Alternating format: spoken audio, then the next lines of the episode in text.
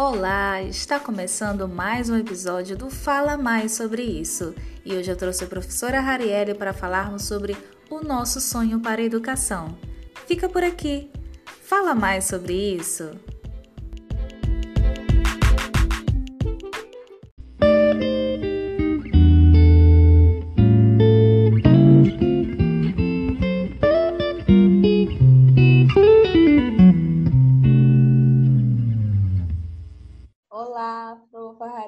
Seja muito bem-vinda ao Fala Mais sobre isso.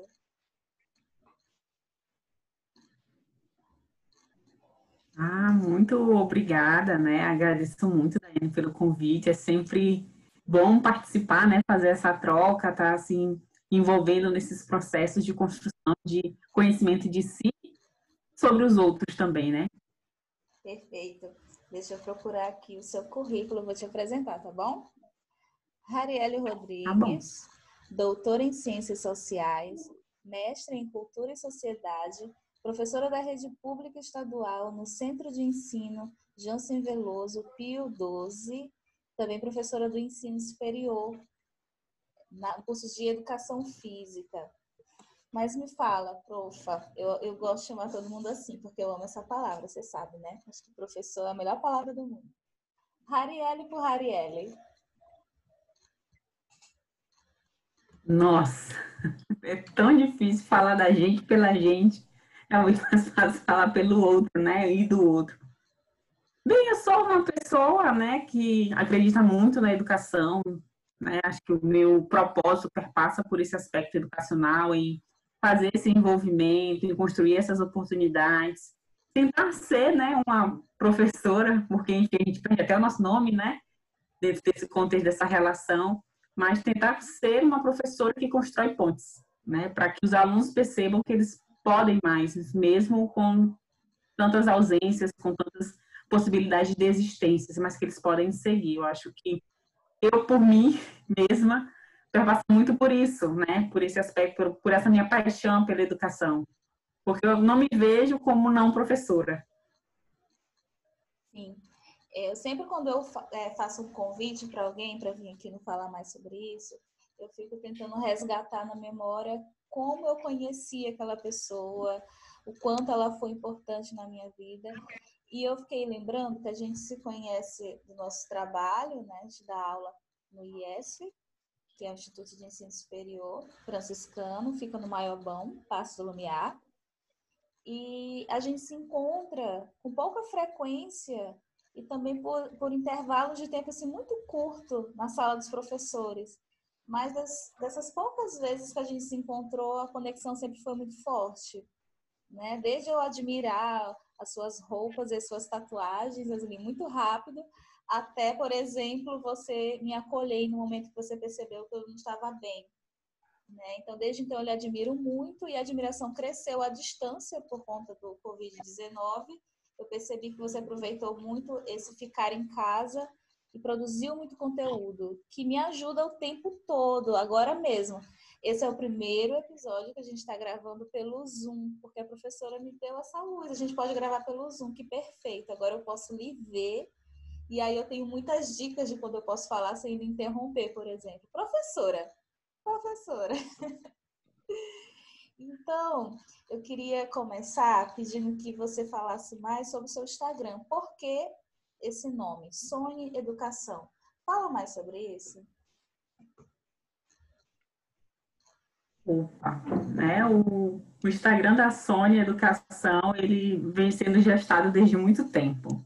Mas sempre tinha alguma coisa que eu me auto-sabotava. Não vou falar sobre isso e não vou fazer sobre falar sobre isso, né, dentro desse dentro desse processo. E aí eu tenho levado isso em consideração quando eu coloquei o nome Sônia, né, porque ela surgiu de um sonho. Então, para eu conseguir tirar ela do papel, primeiro eu fiz uma arte, coloquei na tela do meu celular para toda vez eu olhar e opa, eu preciso tirar isso do papel. Então ele veio, né, o projeto eu sempre participei muito de ações sociais, de projetos sociais, sou muito interessada nesse aspecto do empreendedorismo social, desses negócios de impacto. Então, eu já vim construindo as experiências né, nesses caminhos. E a Sônia Educação, ela surge como um negócio de impacto, porque a proposta é que eu consiga, né, com os meus saberes e as minhas trocas, conseguir impactar a vida de muita gente, né? Tentar mudar a comunidade. E surge por esse aspecto do sonho, porque falar de educação é falar de futuro. Então a gente precisa sonhar. E o contexto que a gente tem, principalmente quando a gente fala em educação pública, é um contexto de desespero, né, de abandono, né, de desistir efetivamente. E a Sônia Educação, né, que eu até coloquei Sônia Inovações Educacionais, também para colocar no, nessa gotinha do oceano e dizer que inovação não é só tecnologia, não é só o aspecto que perpassa o uso de ferramentas que são distantes, mas a gente pensar como que a gente pode resolver os nossos problemas cotidianos de uma outra maneira, né? Já que os modos que a gente vem fazendo não está dando conta. Então a Sônia ela surgiu assim em fevereiro, né? Psiana, esse meu projeto muito afetivo. E eu venho construindo, né, dentro desse meu fazer, compartilhar esses meus saberes. Perpassam por esse sentido a Sônia. E a gente está gravando sem roteiro, porque eu pensei muito assim, vamos conversar, compartilhar nossa experiência. A minha experiência é bem mais curta comparada à sua, você tem 10 anos de docência, eu tenho apenas 3 de docência no ensino superior, né? Mas eu fico pensando né, o quanto eu cresci nesses três anos, imagine você. Então, eu queria que esse realmente fosse um espaço que a gente trocasse experiências e uma coisa que você falou é de ser uma gota no oceano. A gente realmente acha que o que a gente faz é muito pouco, né? Mas não é. Eu quero dizer que não é, professora, porque eu acompanho o seu trabalho no Instagram. A sua disponibilidade para os seus alunos é enorme. Eu vejo que você fica lá disposta mesmo. Olha, estou aqui. Se você não consegue fazer sua inscrição no Enem, fala comigo que eu te ajudo. Nossa, né? Imagina se a gente tivesse mais pessoas assim com essa disponibilidade toda, é uma coisa que eu admiro muito. Não consigo ser tão disponível assim, mas admiro demais a sua disponibilidade. E eu acho que é isso mesmo. Ser professor é, é cultivar essa capacidade de sonhar. Alguns professores já deixaram de sonhar e eu não os julgo. Continuar sonhando, se manter sonhando nesse projeto que é educação não é fácil para todo mundo. E, e, é isso, eu me sinto muito assim na sala de aula, né? Alguns, alguns alunos falam, professora, mas isso que a senhora está falando é tão lindo, é tão bonito, mas isso não acontece. E aí eu sempre falo, pois é, mas eu acredito muito que essa sala de aula que vai transformar tudo isso. Eu acredito muito em vocês, eu acredito que a gente falar sobre isso é a possibilidade de formar profissionais que sonhem junto comigo e cheguem lá no, no local que vocês forem atuar como sonhadores mesmo, vocês vão ser julgados por serem sonhadores mesmo, mas a gente, se a gente não sonhar, eu acho impossível a gente mudar alguma coisa, né? Passa justo por isso que você falou, pelo afeto. E aí, a gente está sem roteiro, mas eu quero saber mais sobre isso, né? Pode falar mais sobre como que a sua experiência como professora te marca, faz marca em você? Eu tô tão psicanalista esses dias, porque eu tenho conversado com muitos psicanalistas. Como que a educação fez marca em você, professora? Fala mais sobre isso. Quando eu me lembro do meu começo, né? Eu até falei isso no meu podcast, logo nos primeiros episódios. Quando eu lembro desse meu começo, eu lembro eu tinha medo dos meus alunos. Não vou negar esse aspecto de segurança, porque a gente termina a graduação sem saber como que a gente vai gerir uma sala, ter uma gestão dessa sala de aula, essa segurança, será que eu vou dar conta, será que eu vou ter que sair correndo, enfim. Os três primeiros anos, né, que é o estágio probatório, dentro do espaço público, foi um momento de adaptação. Primeiro que eu não assumi logo as minha, a minha, na minha formação, né, que era ser professora de educação física, eu assumi física, química, biologia e educação física, né? A gente tem esse jogo dentro do espaço público para dar conta das demandas, das ausências. E eu percebo muito, e eu vendo como eu me comporto hoje, totalmente diferente, né? Eu tinha um pensamento que, opa, eu estou aqui, eu vou cumprir o meu papel, ministrar meu conteúdo, aluno lá e eu aqui, né? Então, muito tempo a minha prática foi essa, de não aproximação, porque essas eram as experiências que eu tinha enquanto aluna. Então, as experiências de estágio, as experiências com os meus professores na universidade, eram nesse distanciamento, no, fortalecimento do distanciamento. Isso modificou quando eu fui para as ciências sociais, que aí eu percebi que os meus professores, minhas professoras, doutores e doutoras, não tinham essa distância da gente, eram próximos, tratavam a gente como amigo. E eu comecei, olha, a gente também pode ter essa relação, né? Também a gente tem que pôr limites, né? Porque é uma linha tênue. Se fazer, se ver disponível, faz com que a gente abra mão de muitas coisas. E eu digo o quanto eu abro mão, né? Porque um tempo que você dedica a outra pessoa é um tempo que você deixou de estar consigo e de estar com outras pessoas que não estão relacionadas ao seu trabalho. Mas eu percebo também que esse processo educacional é um processo de distanciamento, de isolamento, né, de tornar o mais impessoal possível. E aí eu demarquei, né, o ano de 2015, que foi quando eu terminei o mestrado, quando eu já estava finalizando ciências sociais, porque eu fiz tudo ao mesmo tempo, na loucura. Eu digo, opa, eu consigo modificar as vivências desses meus estudantes, dessas minhas estudantes, né, dos meninos das meninas lá de Pio 12. Então foi quando eu voltei a ser uma professora ativa efetivamente, no sentido de reconhecer os meus alunos, as emoções, as potencialidades, e que não eu não estava ali fazendo só o meu trabalho, que era distribuir, né, o, o conteúdo, mas até a forma como eles aprendem ou por que eles aprendem perpassa por esse reconhecimento também. E foi nesse momento, né, que eu vi que não tem como ter esse distanciamento, dizer, olha, eu sou professor até aqui e daqui para fora você eu vou fingir que não lhe conheço.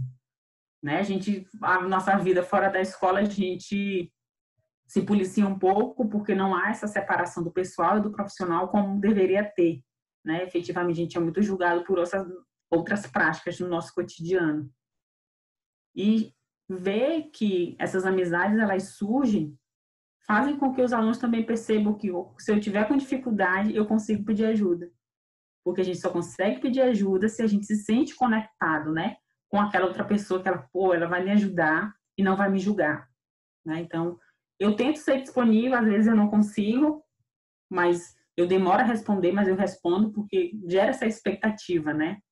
E eu tento dar conta dessas resposta, eu sempre digo, gente, eu não respondi, mas eu vou responder, não, não se preocupem. Né? Mas o retorno ele é importante, porque se eu procuro alguém, é porque eu acredito que esse alguém possa me ajudar. É bem legal essa visão do professor como ajudador, né? mediador, porque geralmente a gente cria outra visão do professor. Ele é avaliador, reprovador, né? E quando a gente tem essa outra postura, é muito diferente, né? Então, eu sempre penso em alguns professores meus com muito carinho, porque de fato eles me ajudaram. Então, eu digo que eu tenho muitos privilégios. Ter encontrado alguns professores tão especiais é um, é um grande privilégio. Sem eles, eu não teria alcançado muitas coisas. Eu lembrei da minha monografia. A gente falava sobre o desencantamento do aprender na escola. Por que que, com o tempo, a criança, ela não é que ela deixa de gostar de aprender e de estudar, mas ela deixa de fazer isso na escola.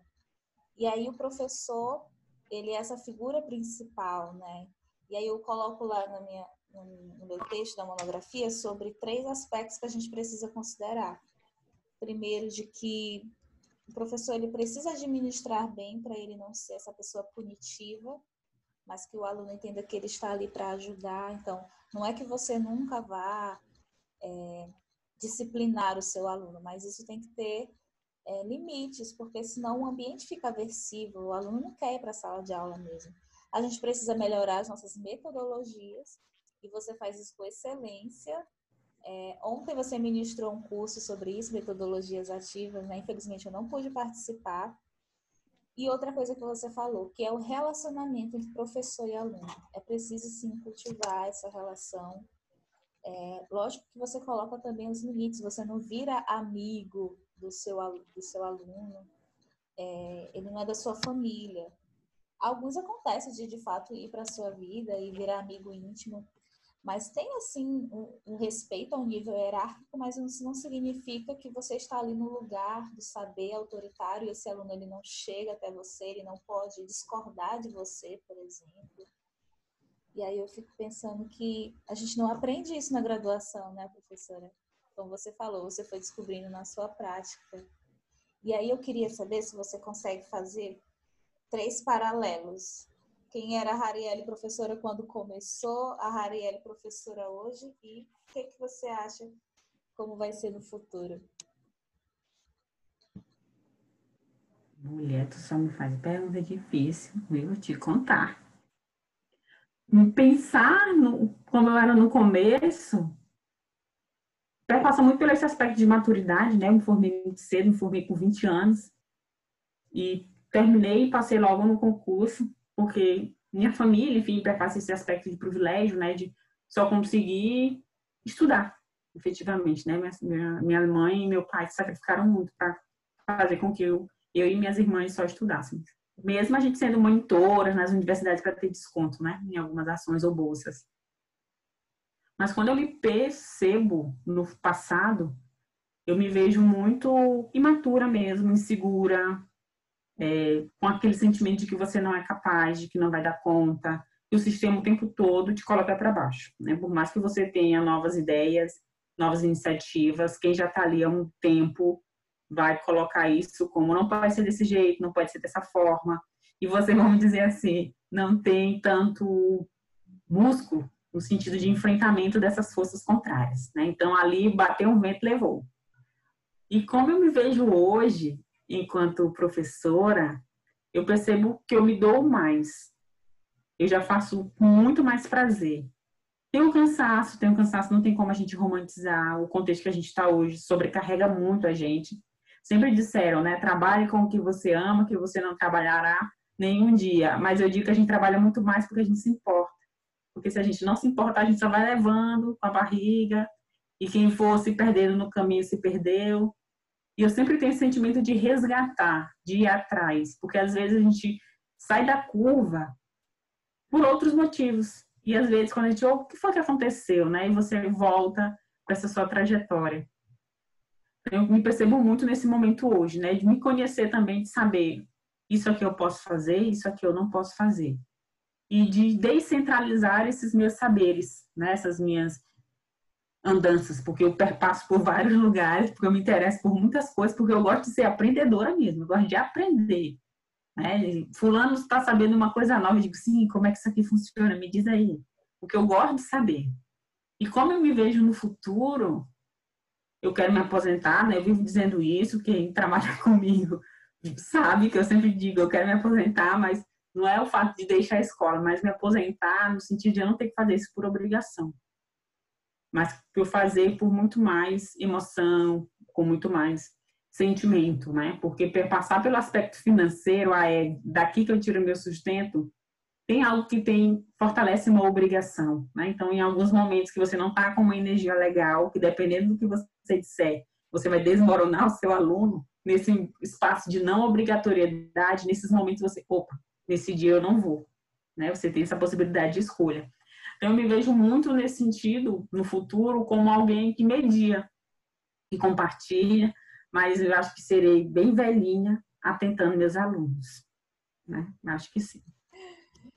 Eu sempre lembro, para tentar ser um pouco compassiva comigo mesma, né? De, eu estou sempre me autoavaliando se como eu estou como professora. E no início eu me criticava muito até porque o aluno, se ele percebe essa insegurança, ele tira a gente ali do lugar mesmo e a gente acaba que responde às vezes com, com impulsividade e acaba que, que muda ali o contexto, né?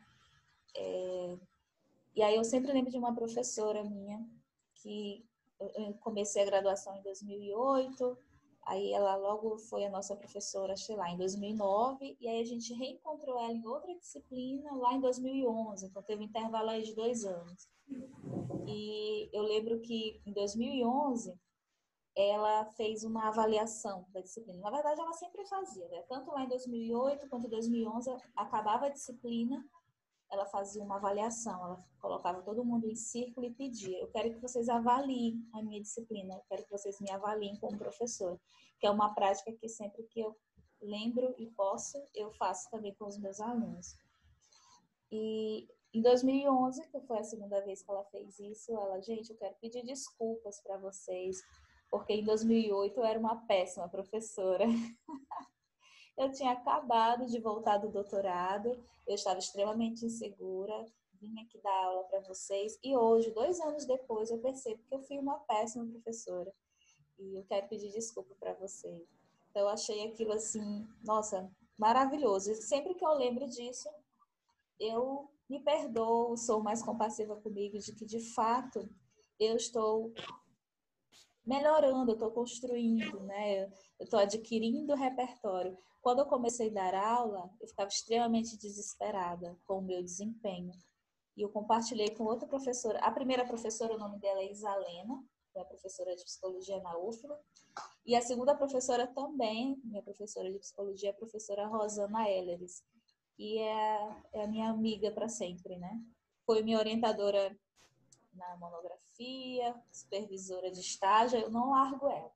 E aí eu levei todas as minhas angústias para ela. Professora, aconteceu isso, aconteceu isso, e eu não sei lidar com isso. Ela, dai, se tu tá preocupada em ser uma boa professora, provavelmente tu já tá sendo.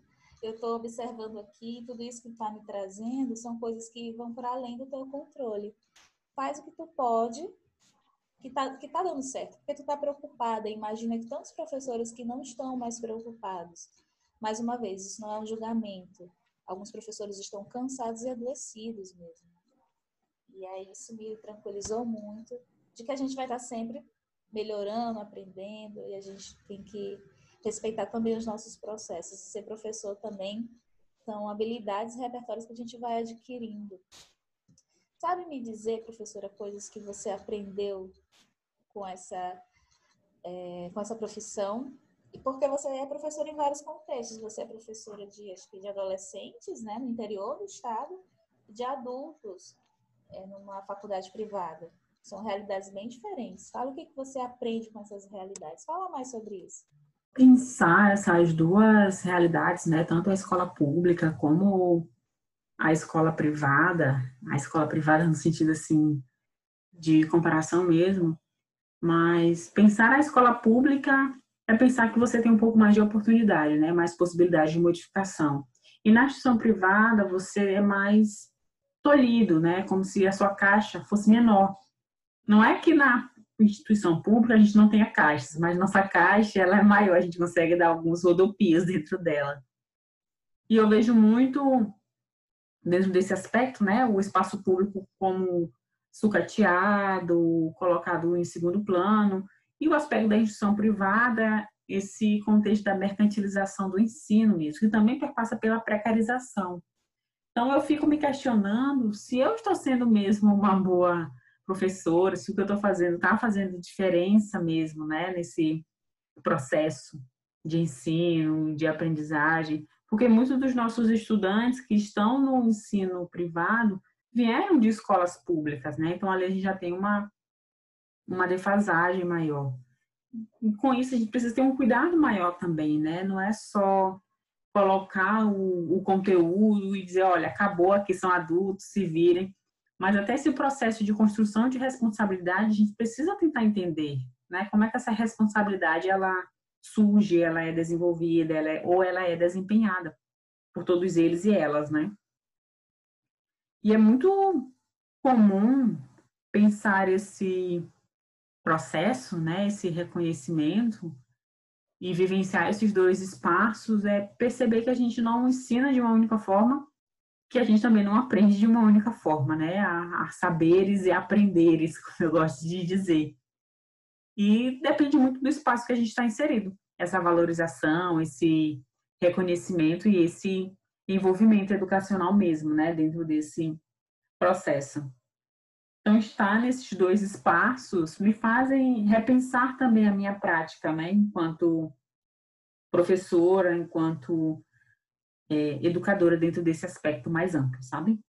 No nosso primeiro momento, eu já tinha comentado né, dois espaços, o aspecto da educação pública como sucateada e o aspecto da educação privada como mercantilizada, como precarizada também, né?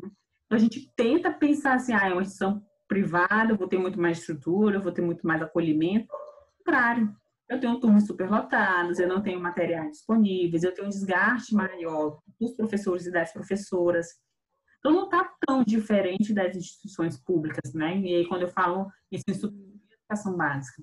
Então, quando eu venho de uma realidade que é do interior do Maranhão, e no município que eu trabalho, a gente não tem um, um IEMA, a gente não tem um IFMA, a gente não tem uma escola de tempo integral, a gente não tem polos de universidades nem faculdades, né? E aí você começa a levar em consideração que nesse ensino privado, hoje, a gente tem muito mais alunos que vêm de escola pública do que provavelmente aqueles alunos que estão vindo de instituições privadas, né? Então, eu estava comentando que esse nosso instituto, ele já vem com uma defasagem pelo sistema mesmo. A gente tem, tem que ter uma preocupação muito maior, porque não é o conteúdo pelo conteúdo, né? A gente precisa falar sobre responsabilidade, a gente precisa falar sobre essa construção de organização, porque às vezes isso não fez parte da sua rotina. E quando chega no ensino superior, você tem tantas disciplinas, tantas disciplinas, você tem que ter tantas notas, e você começa a perceber que você não tem um ano para correr atrás da sua nota, você tem seis meses, né? Então, Sim. muito nesse primeiro momento, nesse primeiro ano de ensino, né, o primeiro semestre, o segundo, muitos desistem porque não conseguem se adaptar. Porque no ensino básico é um ano, então eu tenho 12 meses, né, 12 meses assim, 10 meses para dar conta de uma nota que eu não consegui alcançar no primeiro semestre, por exemplo. Na instituição privada, no ensino superior, na verdade, eu não tenho isso, né? E uma disciplina perdida é um gasto que você tem lá no futuro que nem muitos têm condição de pagar. Né? Então, são escolhas difíceis, né? E a gente precisa estar atento nisso. Então, professora, para encerrar, eu queria que você falasse sobre o que que mantém você sonhando diante de todas essas dificuldades. Pode falar também aquilo que é prazeroso, aquilo que é bom em ser professora, mas também diante de todas essas dificuldades, o que, que te mantém sonhando e acreditando na educação e no seu fazer enquanto professora? Não, minha irmã, vou te contar, viu? Essa pergunta mesmo é realmente para fechar. Mas eu acho que muito é o sentimento de esperança. Porque quando eu volto do passado, eu percebo que muita coisa já mudou. Então, eu tenho alunos hoje que são bolsistas. Eu não consigo trazer todos, né? Porque na minha casa não cabe todos. Mas são nove alunos que eu consigo mobilizar para vir para a universidade, apresentar trabalho, ser monitores, vivenciarem esse processo, né, do ensino superior, para construir os sonhos, vontades.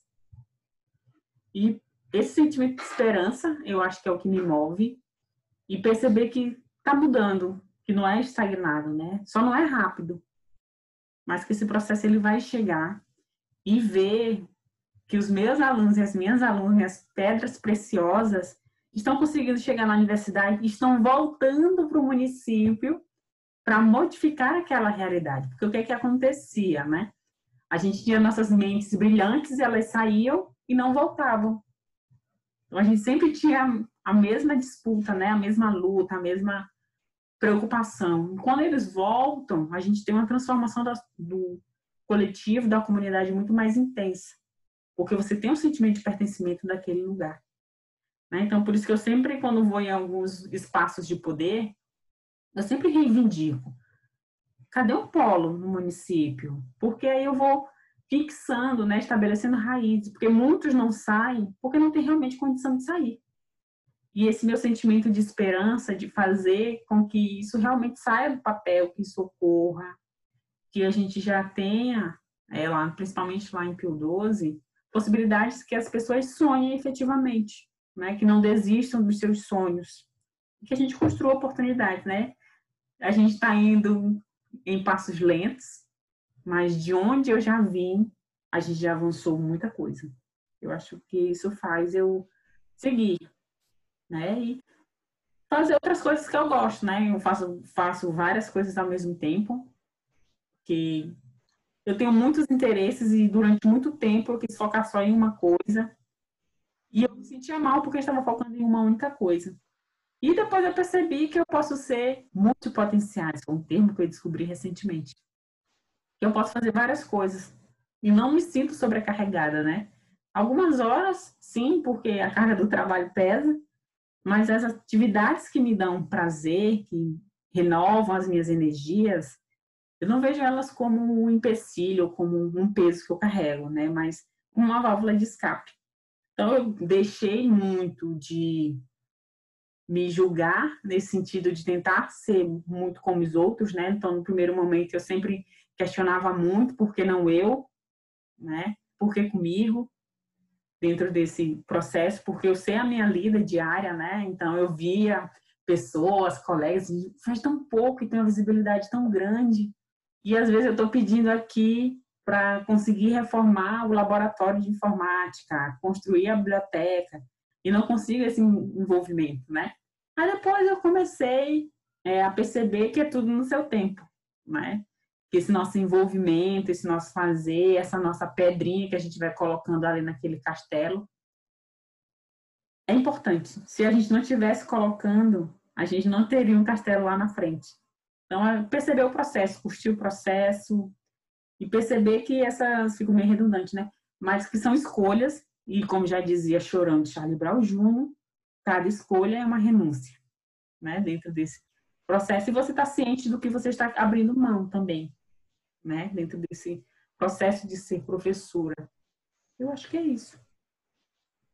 Ai, que lindo, professora. Eu quero dizer aqui, deixar registrado que é, me observar me mantém sonhando, me faz acreditar que, que eu posso, é, me faz perceber que eu preciso pedir ajuda e sempre que eu peço ajuda para você, você me ajuda. E isso é muito importante, né? A gente descobrir o que, é que nos mantém sonhando. E eu, particularmente, o que me mantém sonhando é ver professores e professoras como você, que já tem uma experiência tão, grande já passou por tantas dificuldades e ainda assim acredita, porque vê funcionando. É devagarzinho mesmo, é um processo, mas vê que funciona, né? E a gente está aí nessa luta. Então, eu lhe admiro bastante por isso. Obrigada por me ajudar a sonhar, acreditar que a gente pode fazer, né? Do nosso jeito. Eu acho que a gente ainda vive uma lógica muito é uma forma muito mercadológica no nosso ambiente de trabalho. Ainda há muita competição. Em toda a sua fala, você falou de colaboração e a gente precisa viver isso e também ensinar isso para os nossos alunos, porque a gente só muda a realidade se a gente começa a pensar diferente. Né? Professora, muito obrigada. Você quer fazer alguma consideração final? Eu quero agradecer, né, que a gente sempre tem que estar nesse sentimento de, de gratidão mesmo, porque é sempre bom a gente trocar, compartilhar o que a gente pensa, porque às vezes parece que a gente está sempre sozinho, né? E a partir do momento que a gente fala, a gente percebe que não, que tem mais gente que está conectada, vibrando, né? Nessa mesma vibe. Então, quero muito te agradecer. O teu projeto ele é muito importante também, né? As temáticas que tu traz para a gente pensar. E às vezes a gente deixa de perceber um carinho, né, um cuidado, às vezes é um cacto que a gente recebe e a gente tem alunos que têm esse cuidado, né, de fazer as medidas, entregar para a gente. É uma caneta, é um bilhete, é um abraço, é o professor, obrigada.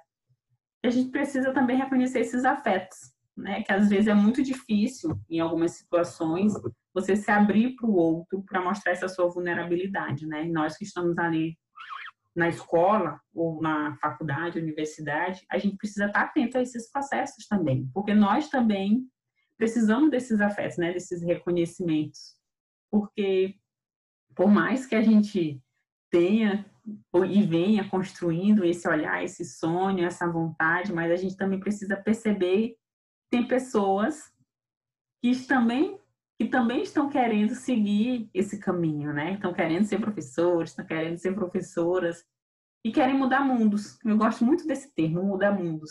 Porque o mundo não necessariamente pode ser o planeta, mas como a, a cosmologia do sujeito, né? Como que ele enxerga, quais são as suas visões, o que aquela pessoa pensa.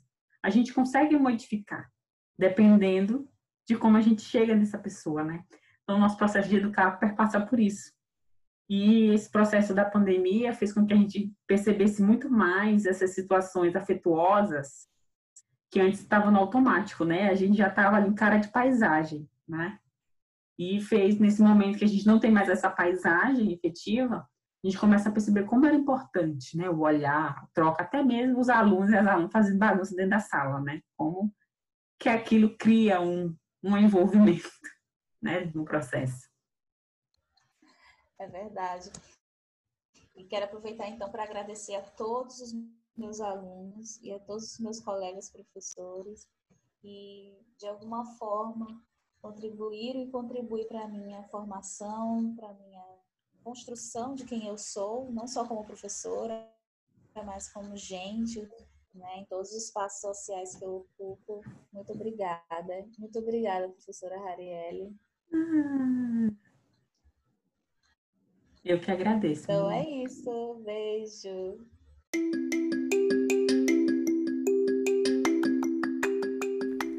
Gostou desse episódio? Então compartilhe com os seus amigos. Me segue também no Instagram. Eu sou arroba Gomes Santos. Até o próximo. Fala mais sobre isso.